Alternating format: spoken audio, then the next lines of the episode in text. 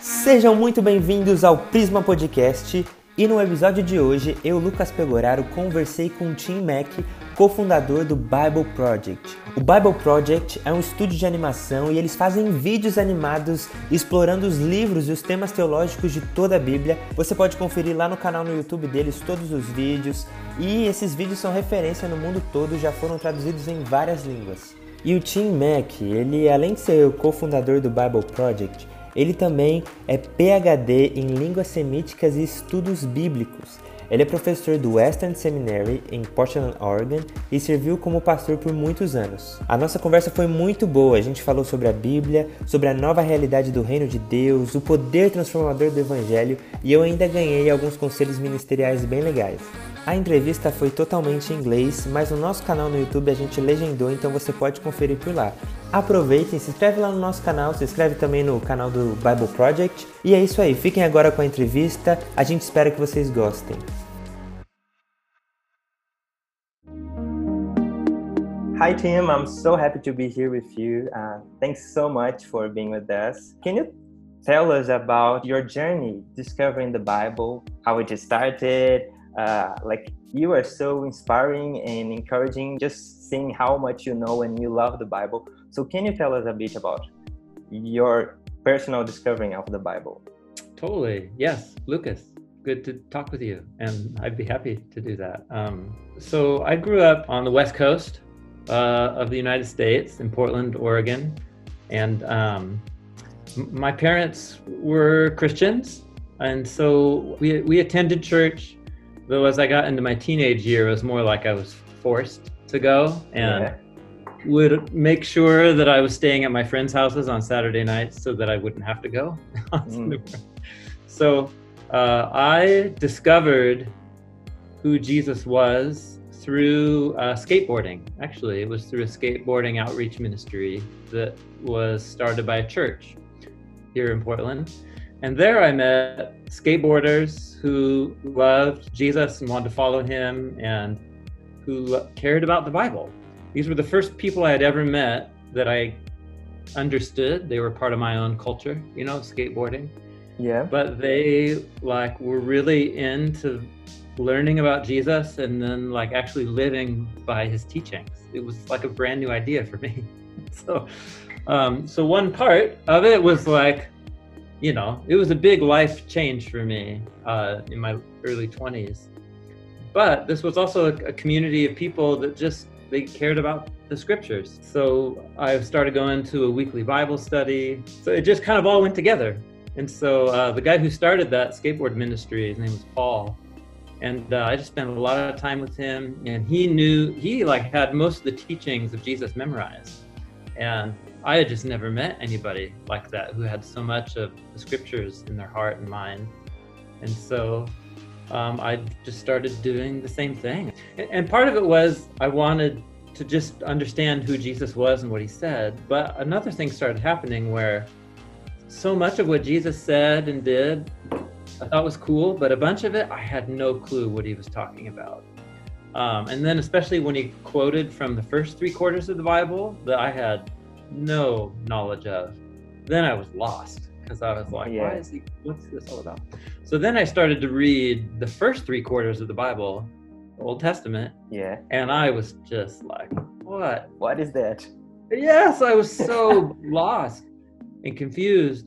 So there was a, a Bible college across the street from the church that started the skateboard park. And uh, so some friends and I signed up for classes and uh, I just, by God's grace, um, sat my first classes were with two professors, Ray and Carl, and uh, it was just like the whole universe opened up of art and uh, the Bible as beautiful literature, as super well crafted and artistic, um, ancient culture and history. And uh, two years later, I signed up for Greek and then Hebrew, and it was game over. Well, no, not game over. It's game beginning. Yeah, yeah.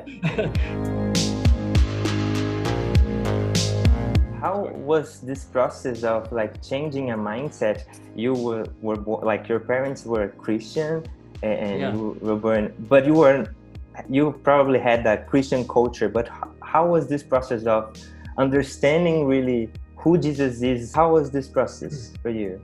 Well, again, that the community around that skateboard park and the, the people uh, around that ministry, that, that was really it. My parents both grew up in very strict religious homes, and so they did not duplicate that. They let me and my sister okay. choose or not choose to follow Jesus. They never pressured us to like adopt it. And so by the time I was a teenager, I was like, and I'm not going to do that. Uh, because it's what my parents are into, and so of course I'm not gonna like think it's cool. So really, it was this community. I, I still remember it was the summer of 1995 for me, when and was uh, I spent. Uh, yeah, uh, I mean, I barely, almost failed out of high school. I mean, I all I was, I was skipping school to just go skateboarding and smoke way too much marijuana. But uh, all of a sudden, when I graduated high school, man, I just had friends start dropping off. I had one friend get hooked on heroin, my best friend. Um, and a couple of my friends ended up just in really bad situations. And I kind of hit this moment of decision that summer of like, what, what is my life going to be about? And for a few years now, I'd had the growing group of friends, skateboarding Christians. And the way of life that was inspired by Jesus, it was so attractive to me.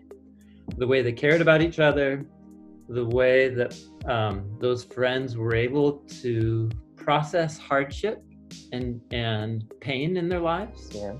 They were able to handle it in a way that it was difficult, but it didn't crush them the way it did some of my other friends. And like they were always, they always wanted me around. They wanted to hang out, and they were kind and generous. and I was just like, I want to be around those kind of people.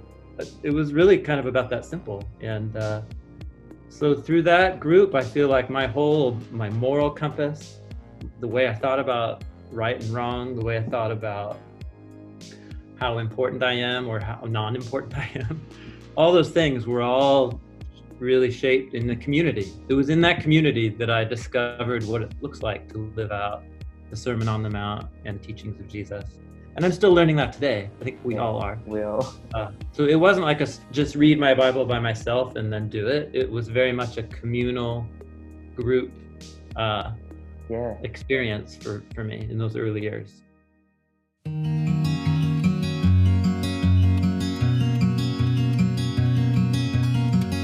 Tim, when we talk about the Bible, people like sometimes they have so much assumptions about uh, that and uh, here in Brazil, this happens a lot, like people trying to fit the Bible into their ideologies or really just not understanding, you know. Uh, the Old Testament, I think, is almost the thing that people have most difficult to understand as well. Uh, when we read it, wh what is important for us to have in mind? How we should actually read it and study it? Um, yep, that's a great question. uh, one way to respond to that is to look at how um, Jesus himself talked about the scriptures. Obviously, when he when Jesus was doing his thing, what we call the New Testament didn't exist yet, um, and even the stories about him had not taken written form. Um, so when when he talked about his Bible, what he meant was what we call the Old Testament. He didn't call it that; he just called it the Scriptures or the Torah and the prophets. But at the end of the Gospel of Luke, uh, he has a couple Bible studies uh, after he's raised from the dead. Um, one with the two on the road to Emmaus, and then with uh, a bunch of disciples in one in an upper room and secret place. And um, what he says is that the scriptures, if you want to know what the scriptures are about, they're about the story of how God's anointed representative would uh, enter into suffering, but then be uh, vindicated and raised up to a place of honor, so that forgiveness and life could go out from Jerusalem to all the nations. That's Jesus' summary of the Old Testament. So, in a way, you could say if what I'm getting out of the Old Testament isn't that, then I'm not reading it the way that it's supposed to be read. Um, uh, but Paul the Apostle, a, a couple decades later, uh, this is in his second letter to Timothy. He says the, he he talks about how Timothy was raised on the scriptures, and he says, you know, the scriptures, they're um, breathed by God, um, which means they were a gift of God's Spirit through humans, a human spirit partnership, uh, to give God's people wisdom uh, about salvation by faith in the Messiah. Uh, so that God's people can become mature to do good works and, and serve Him and so on. So Paul has the same idea. The, the Old Testament is about teaching me that I need to be rescued from something. Uh, the, the only way I'm going to be rescued is to trust in God's power that came about through the Messiah. And if I read that story, I become wise. That's what Paul says. So I've always liked those two yeah. explanations. Um, it's messianic wisdom literature, um, which, which, means that if I'm going to adopt that as my baseline, I that kind of my starting point. Um, what it means is um, maybe I, I, a lot of Christians don't know what to do with the Old Testament, so they think, well, maybe it's stories about how to be a good person and make God happy with you. Uh, and so you can do that um, with the Old Testament. But um, the problem is, most of the people actually don't make God happy, and you actually don't want to be like most of the people most of the time in the Old yeah. Testament, yeah. especially when they're murdering and killing and having abusive sex with each other, which is like every other story. Yeah. Um, so um, the the Bible is is uh, it very much is meant to shape our behavior and our sense of right and wrong and speak to us personally, but it does it by means of story and poetry, messianic wisdom literature. And um, so, learning how you read the Bible that way is a whole other kind of layer of that. But anyway, uh, those are two starting yeah. points for how to think about what it what it means to read the Old Testament. I love what you say. And the Bible Project says like how the Bible is a unified story that leads to Jesus and when when we have this in mind, it just kind of changes a lot of things. Yeah, yeah, totally. I think especially um, all of the violence and uh, so much of especially the Old Testament scriptures, they're difficult to read, painful yeah. even. Um, people do questionable things. Sometimes God does things that seem odd, confusing, or questionable but the but the goal of the story is much more like um, uh, you know I don't know if any of these movies or shows are popular in Brazil. This is a very maybe an old set of movies. Have you heard of the Godfather movies before? Yeah, yeah, yeah. Okay, classic, made in the '70s. So they're really violent, um, and, and they're depressing. It's about a family self-destructing through violence and selfishness over generations and you don't read that you don't watch that kind of movie uh, it makes an impact on you and you yeah. start thinking about what kind of person do i want to be in my family but it does it through so, showing you somebody self-destruct and in many ways that's the story yeah. of israel mm-hmm. yeah it's, you're watching a family that god has called but yet they are captive to the same human condition that all of us are and by watching their self-destruction and by watching god not let go of them, continue to fulfill his promises to them, it, it shapes you. But it means that most of the people in the stories are stories of failure with little bright moments. And the moment you have that kind of perspective, all of a sudden I expect the Old Testament to be violent and gory and uncomfortable. Because what else is human nature? You know? Yeah. Uh, and so um, Whereas when I, if I come to it as like moral handbook, we're looking at always for moral examples, I'm going to be scandalized by most of what I find. Yeah. And that's why we need a savior. Right? Yeah, totally. Yeah. yeah. And it's all pointing to a need of, man, we need a human around here who could be more like God than any of us are. Yeah. And uh, that's totally right. I am in a journey like he's starting seminary to become maybe a pastor. I know that you can sing in Hebrew, right? uh, yeah, I did. I yeah. did pick up pick up that skill. Yeah. I'm having Hebrew classes and I'm just learning the alphabet. And when I when I watch you singing, I just like it's so hard to learn that starting, you know, and I just like put it this as a goal, you know. Yeah. Uh, but uh, did a lot in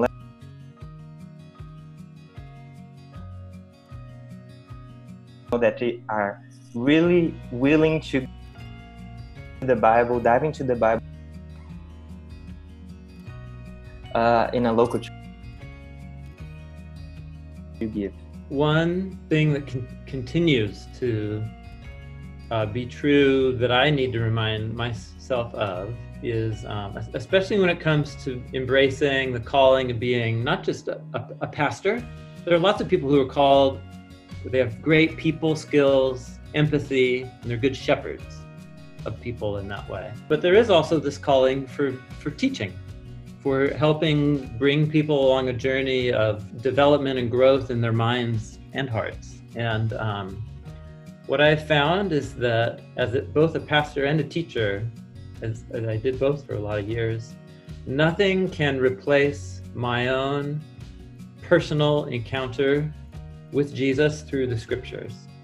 Um, if that connection is alive and healthy, um, what you have to share with other people as a minister will just come out of an overflow of what you're already processing. But there's this thing that happens when talking about Jesus becomes part of your job. Yeah. It's weird. Um, even as a volunteer leadership role in your church, but it becomes a part of a schedule and a work rhythm. It's easy to get Uh, like in the pi- pilot mode, you know. Especially um, I'm like a, a one who gives away these information bits from, Yeah. from the Bible and about Jesus, but I have to do it so regularly that I don't take the time to really integrate it into my life. Um, yeah. And I've just found over time, you can have seasons where there's this gap between how I'm actually living and experiencing Jesus and then like what I'm telling people about the Bible. And um, the times that are the most vital and life changing for me, and I think the people that I've been able to serve, are when I'm more integrated, Mm. when I'm actually um, with a group of people trying to live out in my own life and family and friendships the things that I'm learning about. And you can usually tell when somebody's just like alive with the spirit and is in tune with Jesus and they just exude humility and passion for other people and for Jesus. And then, you know, you can tell the difference between someone like that and somebody for whom they're just kind of you know, it's, Yeah, yeah, yeah, it's the job. yeah. and uh, I just, I always wanted to make sure that that doesn't happen. And I've had some seasons that are more vital and exciting than others. I think that's just part of life. So I think it's similar to what Paul says to Timothy, which is pay really close attention to your own godliness, the way your own life is imitating and expressing the character of God. And because when you do that, you are also caring for the people that you're ministering to. Wow. this scripture uh, brings a new reality uh, for us that is the kingdom of God. So it's like really applying, living what I'm learning, you know. We are invited to be part of this reality, the kingdom of God and, and the reality of heaven and earth. You know, uh, Jesus um, came onto the scene announcing that the kingdom of God has come near. That was Matthew, Mark, and Luke's gospels all summarize his message in one sentence. That's how they introduce and summarize it. And everything else falls out of that. So, what do we watch Jesus do? He goes from town to town.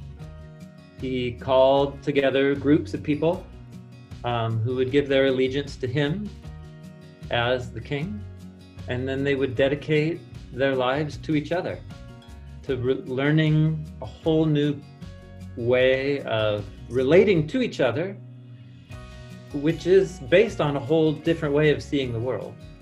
Um, you know, this is a classic issue in educational philosophy. Do you help people think their way into a new way of behaving, or do people behave their way into new ways of thinking? And uh, I mean, it's it's making way, things way too simple to say one or the other. Um, it's both. Um, so the the kind of worldview that Jesus invites us into actually only makes sense if you start living by his teachings. um, yeah. But his teachings only make sense if you adopt his way of seeing the world. So uh, it makes no sense to forgive people that hurt me and to do good to people who can't stand me and who wrong me. That's actually a very, a pretty ridiculous thing to do. Um, unless you believe in the resurrection and the power of the Spirit. But flip it over.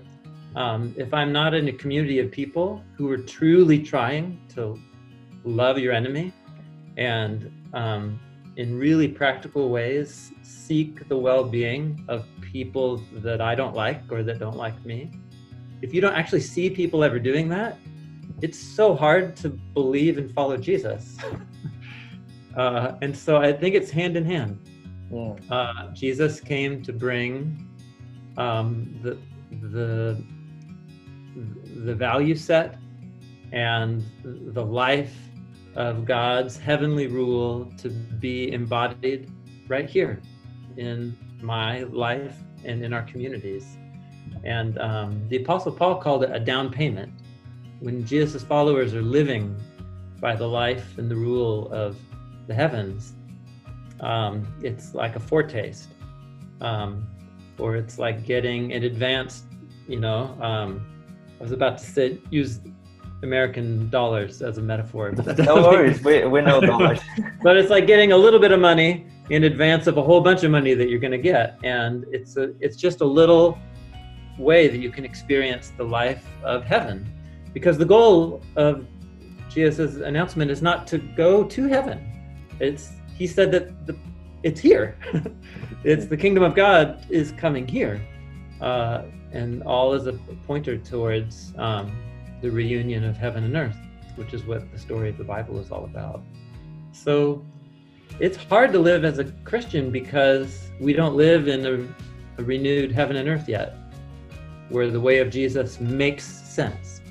That's why it doesn't often make sense. and so we're it's it's a really interesting uh, way to live to try and do it in the present. But I think that's part of what it means to be a Christian.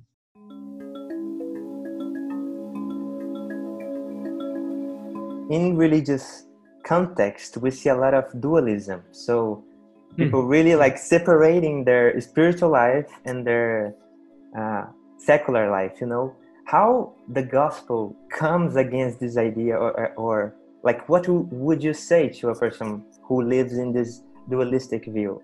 Well, it's tricky because you know if you are if you have a, a, view of the world where, well, my spiritual life is when I'm praying and reading my Bible, or maybe hanging out with other Christians, and my worship is when I gather uh, in the Sunday gathering, or maybe for a evening Bible study, and that's my spiritual life. But then I have to go to work, and then there's you know my family or my friends and this kind of thing. And so, um, but if that's your view of the world, you don't know you're living in a dualistic yeah. It's just the way you see the world. yeah. and so uh, it seems to me this is the valuable role of a local church. Uh, again, it's it's a, it, a local church in theory is a little outpost of the kingdom of heaven, um, and so it's a group of people who say, actually, all of my life is integrated, and what I do at work, and even what I would choose for my work, is a part of my discipleship to Jesus. So, what does it mean to live a fully integrated life? And you read the Sermon on the Mount for Jesus, and he's clearly like, he doesn't really ever really talk about what you do in a spiritual gathering. He's just talking about your life and relationships, right? And so, I think, uh, again, a wholly integrated kingdom of God community is what helps people break down these separations between spiritual and secular or church and the world because none of us actually live separate from the culture, Culture, city, yeah. neighborhood we live in. And so, anyhow, I, don't know. That's the first thought. I don't know if I'm answering that. No, yeah, yeah, definitely. Uh, just a uh, uh, uh, thought about you. Like, what do you think?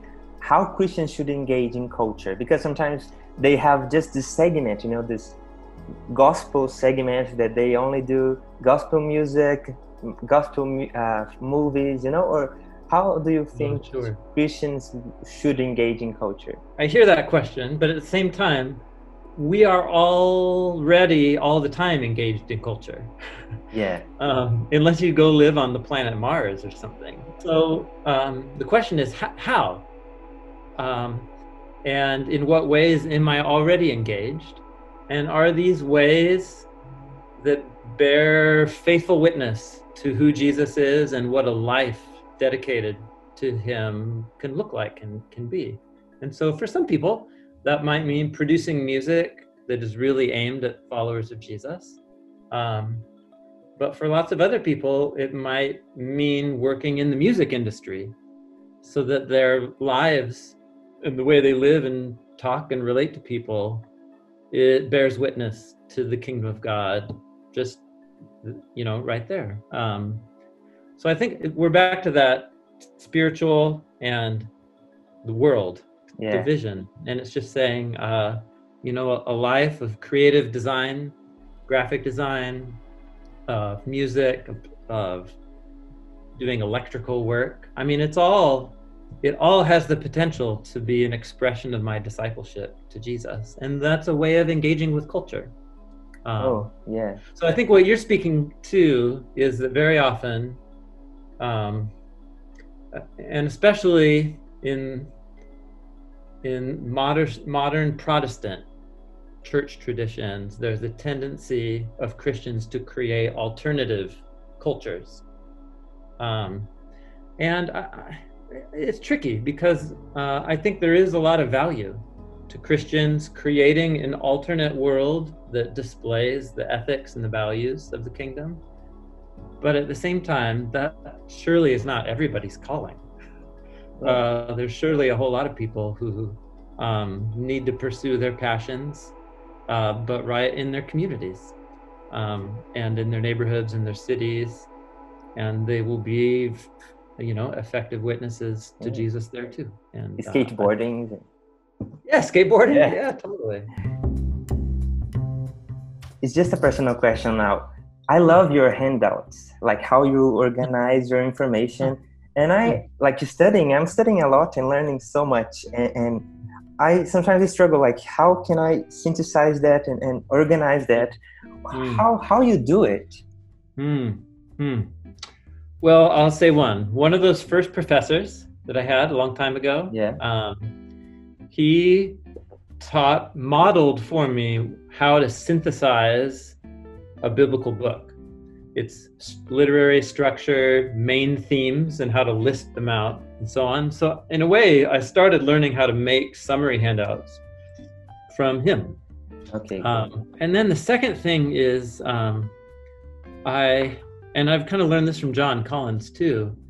Um, I try not to sit still until I can fully make sense of it for myself yeah. and walk through an idea step by step by step, which means that the way you make sense of it to yourself now will be deeper in three years. And so a lot of my handouts have been growing over Yeah. time and they keep going through edits and revisions and so on as I learn more and think more. So I, I, I don't know, that's the kind of first thing that comes to my mind. You know, I'm at this point where I fear every day that I'm going to spill something on my Bible or lose it because it's it's it's full patterns, patterns, patterns.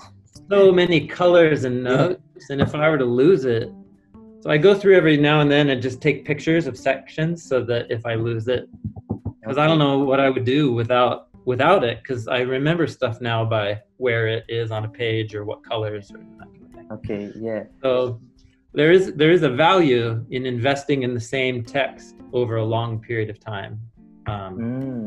I have found there's something about getting really comfortable with one particular Bible. I don't see you like putting yourself in any boxes like Calvinism or Pentecostalism or something, and the Bible Project as well. I Mm. think you relate to these boxes, le- let me call it this way, in a very healthy way. If you can say briefly, like, how do you think we should engage with this? Yeah, yep. Well, uh, one of the most formative classes I took in seminary was just called, I think it was just called Theological Systems in the Christian Christian theology. And so the whole semester was reading um, introductions or summaries of the theological package of all the traditions, right? Catholic, Orthodox, Presbyterian, Baptist, Methodist, all of them, that kind of thing, Pentecostal. And so that was an early formative experience to realize, like, oh, everybody's looking at the Bible, but the Bible doesn't give you a really neatly packaged, systematic theology. Um, and so, what every tradition has to do is fill in the gaps and draw on the Bible to build a really coherent system of doctrine and theology. And that's fine. Um, but as I was introduced to everybody doing it slightly differently, I just realized, like, oh, wow, we're all of us are doing this all the time.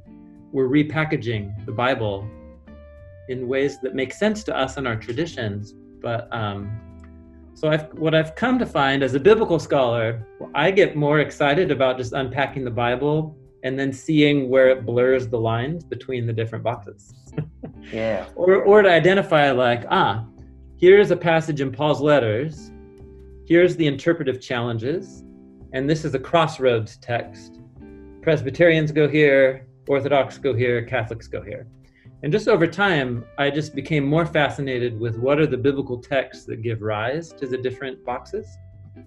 yeah. And and it's it's actually made me less comfortable or feel less at home in any of them. I kind of see the strengths and weaknesses of all of them on in different places. And so anyway, that's just been my own personal journey. What it means is that I'm uh, I'm kind of like a mutant when it comes to church traditions because it's like I I've been a part of so many and I like and dislike things about all of them.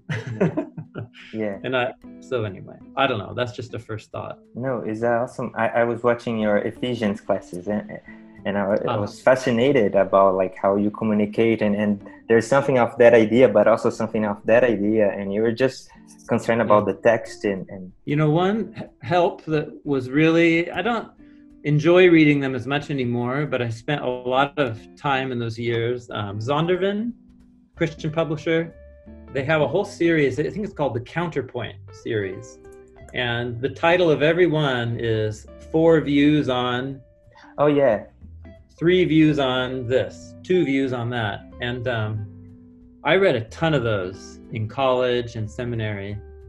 And just to try and understand the landscape of people's differences.